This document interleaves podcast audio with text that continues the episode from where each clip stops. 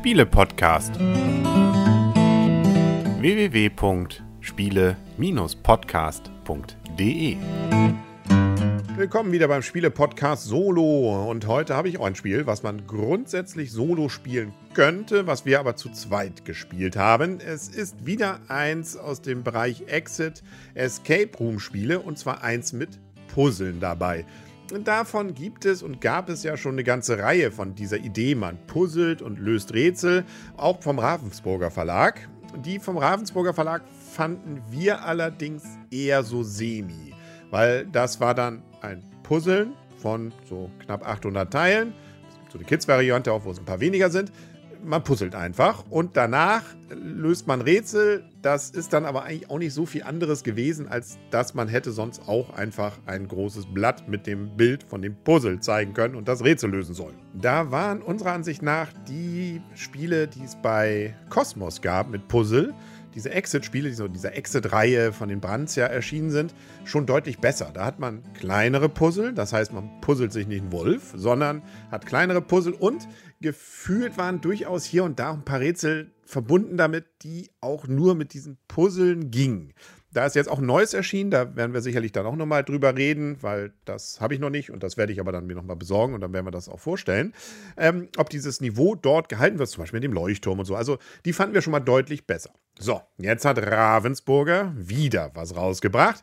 Einmal diese 2D-Puzzle auch, um die soll es heute nicht gehen, wo in der Mitte irgendwie so eine Scheibe ist, die man dreht. Das habe ich noch nicht ausprobiert. Aber was gerade auch stark beworben wird, ein 3D-Adventure. Time Guardian Adventures mit dem ersten Teil Chaos auf dem Mond. Äh, es geht, das ist vielleicht noch nicht zu viel gespoilert, um die Mondlandung 1969.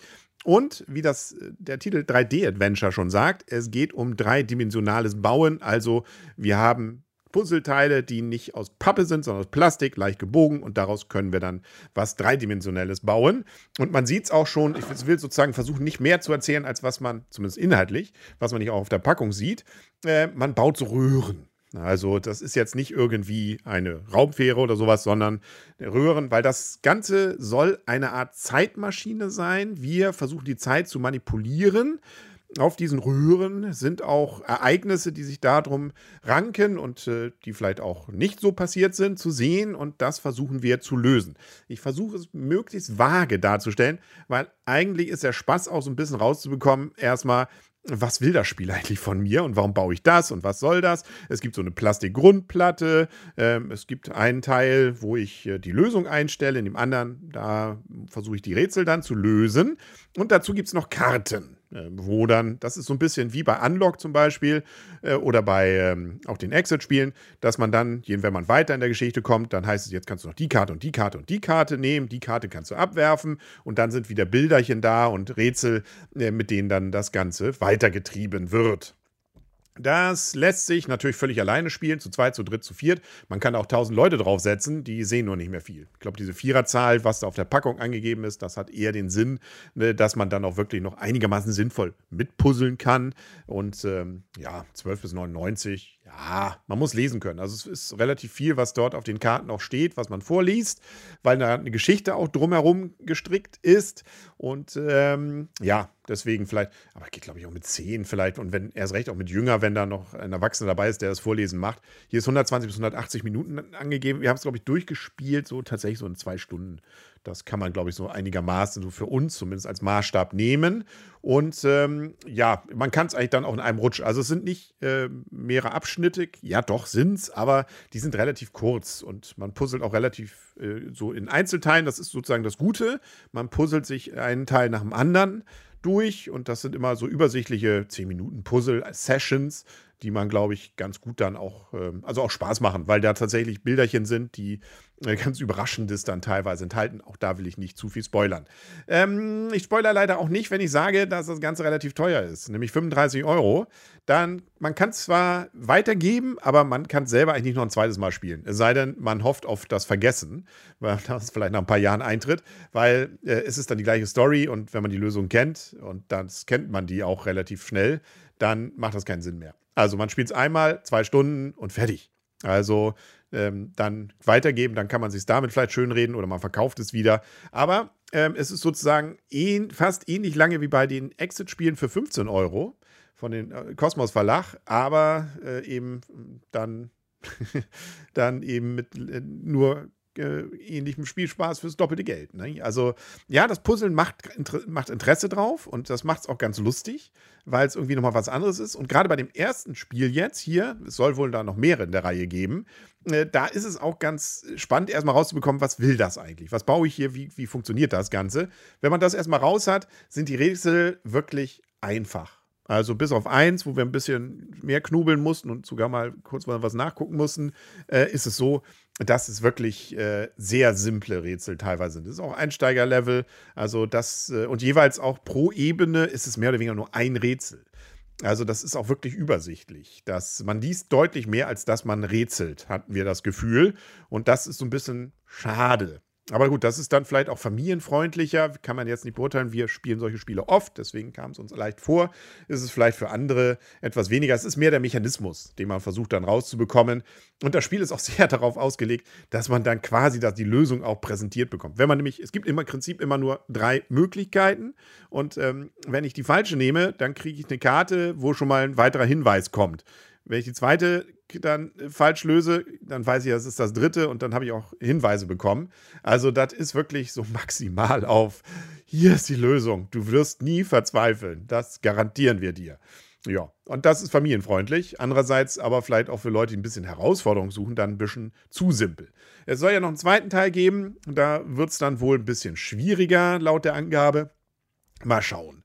Also, wie haben wir es jetzt sozusagen empfunden? Es ist so ein bisschen zwiegespalten. Das Problem ist, wir haben am Tag vorher das Sherlock, das neue Sherlock-Spiel aus der Exit-Reihe gespielt und waren wieder sehr geflasht. Da werde ich nochmal eine eigene Folge zu machen.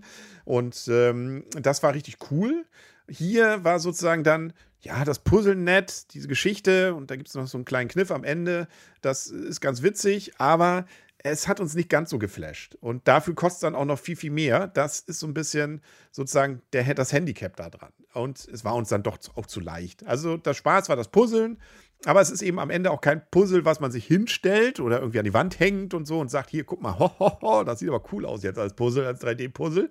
Der Eiffelturm oder was weiß ich. Nee, das ist eine Röhre mit Bildern. Und ähm, das will man sich auch nicht hinstellen. Also deswegen ist es, glaube ich, schon deswegen ein bisschen zwiegespalten, was auch gerade diesen Preis dann angeht. Aber wenn man sich es irgendwo ausleihen kann, wenn man es vielleicht irgendwo gebraucht kaufen kann, und das vermute ich, wird man auch schnell können, wenn es denn jetzt dann mehrere dann durchhaben, dann kann das ja interessant werden und dann hat man ja fast Gebrauch gekauft, gebraucht verkauft nur die Arbeit mit dem Hin- und Herschiften. Ist vielleicht nicht in Ravensburgers Sinne, weil die wollen natürlich möglichst viele davon verkaufen und damit vielleicht auch eine interessante Serie starten. Das, beim nächsten Mal geht es wohl um verschwundenes, Schok irgendwas mit Schokolade. Naja, schauen wir mal. Also, wir waren zumindest jetzt nicht so, dass wir sagten, oh ja, sofort das nächste. Ich kann mir vorstellen, dass man sich vielleicht, wenn es irgendwo gebraucht ist oder im Angebot ist, vielleicht dann doch wiederholt und dann netten zwei nette, aber nicht geflashte zwei Stunden haben könnte. Vielleicht ja auch wirklich ein bisschen schwieriger.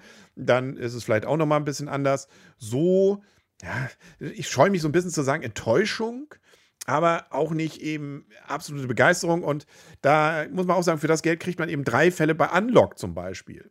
Oder eben zwei Fälle bei der Exit-Reihe und äh, hat, glaube ich, in beiden Fällen mehr Spielspaß und ist mehr, zumindest für unserer Seite, geflasht als hier. Oder eben die Puzzlespiele, auch wenn sie nur 2D sind, aus der Kosmos-Reihe. Auch da, finde ich, hat man für weniger Geld ähnlichen Spielspaß. Ja, also, so gesehen, mehr kann ich dazu jetzt nicht sagen, ohne dann doch anzufangen zu spoilern. Und das will ich nicht. Also vielleicht kommt der eine oder andere ja doch noch auf die Idee. Hier steht übrigens was, Puzzle insgesamt sechs Level. Das fand ich übrigens ganz spannend, wenn man bei Amazon die Bewertungen sieht. Da steht, man kann das, also man, da gibt es äh, eine ganze Reihe, die das wohl irgendwie kostenlos bekommen haben. Und in den Rezensionen steht immer, dass man es ja in verschiedenen Schwierigkeitsstufen spielen kann. Das ist Bullshit. da, da, hat jemand Produkttests, äh, nee, nicht Produkttests, sondern irgendwelche Infos vom Verlag falsch interpretiert. Ja, hier steht insgesamt sechs Level.